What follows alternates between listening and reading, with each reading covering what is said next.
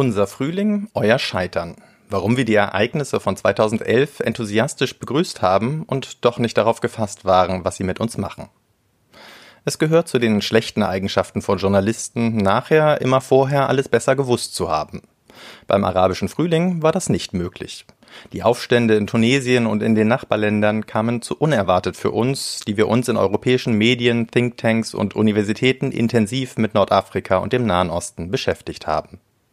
Dabei kannten wir doch einige der Akteurinnen und Akteure gut.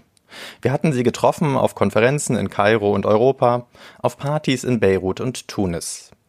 Wir kannten ihre Klagen über Willkür und Korruption bei der Polizei, über die Schwierigkeiten, Jobs zu finden, die ihren Fähigkeiten entsprachen. Sie klagten über Überwachung und die verkrusteten und autoritären politischen Systeme. Und wir? Wir nickten zustimmend und etwas mitleidig, weil wir diese Klagen schon so oft gehört hatten. Wir konnten uns aber nicht vorstellen, dass sich hier jemals etwas ändert. Diese jungen Frauen und Männer waren liberal. Sie sehnten sich nach mehr Freiheiten und gingen jetzt auf die Straße. Auf die Avenue Abib Bourguiba in Tunis, auf den Tahrirplatz in Kairo. Einige von uns atmeten Tränengas ein, als wir über die Proteste berichteten. Andere fieberten aus der Ferne mit, als seien wir Teil eines urbanen, transnationalen Happenings für mehr Demokratie und soziale Gerechtigkeit. Es fühlte sich ein wenig so an, als sei dies auch unser Frühling, als sei dies auch unsere Revolution. Aber natürlich war das keineswegs der Fall. Der Erfolg der Aufstände hatte seine Gründe auch dort, wo wir unsere blinden Flecken hatten.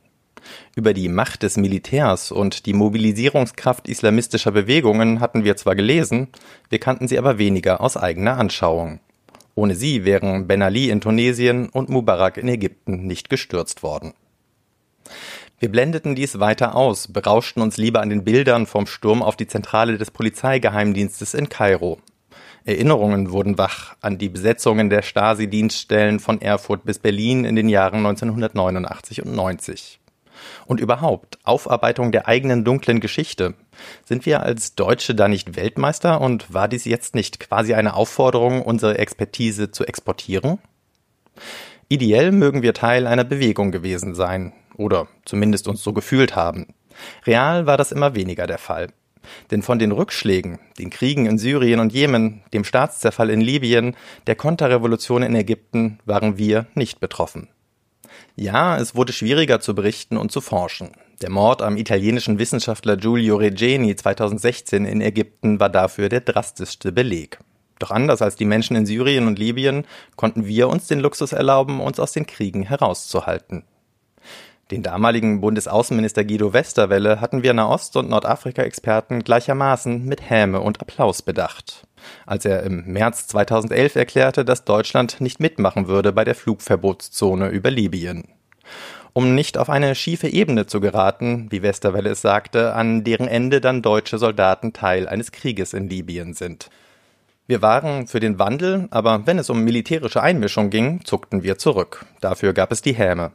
Aber vielleicht war es ja auch klug, mit Blick auf unsere Geschichte, sich nicht an einer Militäraktion zu beteiligen, deren Folgen ungewiss waren. Irgendwie passte diese Enthaltung zu uns. Nein, wir waren kein Teil der Umstürze. Aber wir wollten doch so gerne Partner sein.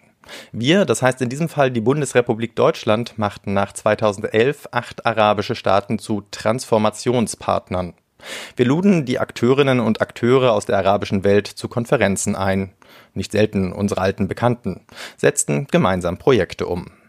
Capacity Building wurde großgeschrieben, der Aufbau von Fähigkeiten, Wissen und Kompetenzen, damit staatliche und zivilgesellschaftliche Institutionen in den Ländern selbst Demokratie und Rechtsstaatlichkeit vorantreiben können. Sicher, da waren und sind sehr viele gute Initiativen dabei. Vielleicht auch manche, die, um im entwicklungspolitischen Jargon zu bleiben, nachhaltig Wirkung zeigen können. Aber irgendwie fühlte sich das auch komisch an, dass wir, die wir zum größten Teil in eine funktionierende Demokratie hineingeboren wurden, die Prinzipien und Wirkungsweisen von Gewaltenteilung und Rechtsstaatlichkeit denjenigen erklärten, die sich ihre Freiheiten selbst erkämpft hatten. Freiheiten, die längst nicht gesichert waren und von verschiedenen Seiten massivst bedroht wurden. Natürlich durfte bei diesen Partnerschaften nie der Zusatz auf gleicher Augenhöhe fehlen. Aber die Gelder kamen eben doch aus Europa und mit ihnen ein gewisses Maß an Paternalismus und Besserwisser-Attitüde.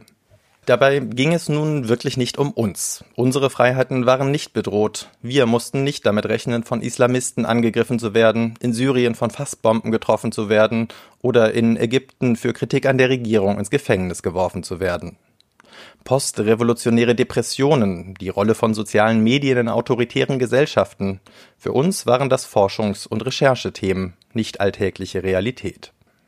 Einige aus der Ich habe es doch schon vorher gewusst Fraktion in unseren Reihen sahen es als Bestätigung ihres realpolitisch grundierten Pessimismus, dass Libyen ins Chaos fiel, Syrien und Jemen in Kriegen versanken und in Kairo das Militär die Macht wieder an sich riss, um für Ordnung zu sorgen. Die Parallelen zur Argumentation von Ben Ali und Mubarak waren dabei unübersehbar. Mit dem Credo Wir oder das Chaos hatten sie jahrzehntelang einigermaßen erfolgreich um die Zustimmung des Westens zu ihrer autoritären Herrschaft geworben. Zurück kehrte bei uns auch das abgeschmackte Narrativ, dass die Menschen in der arabischen Welt mehr Objekt als Subjekt ihrer Geschichte seien. Hatten wir nicht 2011 noch vehement dagegen angeschrieben? Überhaupt berichteten wir in unseren großen Medien nun wieder seltener aus der Region. Wieso auch? Es geschah ja nichts Unvorhergesehenes. Und als Gesprächspartner suchten wir lieber unsere eigenen Experten. Wir redeten wieder mehr über die Menschen in der Region als mit ihnen. Für andere von uns waren die Kriege, die Repressionen und ihre Folgen dagegen eher Ansporn, menschlich und beruflich. Wir engagierten uns für die Flüchtlinge, die 2015 in großer Zahl aus Syrien nach Deutschland kamen, oder zumindest berichteten wir mit viel Empathie über ihre Schicksale. Mit dem Aufstieg des selbsternannten Islamischen Staats in Syrien und im Irak machten wir den Dschihadismus zu einem gründlich beackerten Forschungsfeld. Wollten wir uns doch nicht wieder, wie 2011, die blinden Flecken in unserem Bild von der arabischen Welt eingestehen müssen. Dafür gerieten uns andere, soziale und gesellschaftliche Fragen aus dem Blickfeld. Und so waren wir wieder ziemlich baff, als 2019 eine neue Welle des Aufstands losbrach. Allerdings brach sie nicht einfach los, sie wurde losgetreten von Menschen, die sich nach mehr Freiheit sehnten, die Willkürherrschaft, Misswirtschaft und miese Lebensbedingungen satt hatten. In Algerien wurde der greise Präsident Bouteflika im April aus dem Amt gedrängt, nachdem wochenlang Zehntausend Algerier friedlich auf die Straße gegangen waren. Im gleichen Monat wurde im Sudan der Despot al-Bashir vom Militär gestürzt, auch dies eine Folge von Massenprotesten. Im Libanon und im Irak gingen ebenfalls Zehntausende auf die Straßen und riefen die Revolution aus. Auf dem Tahrirplatz in Bagdad und auf dem Märtyrerplatz in Beirut forderten sie weniger Konfessionalismus, weniger Korruption und eine verlässliche Versorgung mit Strom und Wasser. Uns kamen diese Forderungen bekannt vor. Wir hatten sie schließlich jahrelang gehört. Auf Konferenzen, auf Partys, von eben jenen Akteurinnen und Akteuren, die jetzt demonstrierten. Wir kannten sie gut.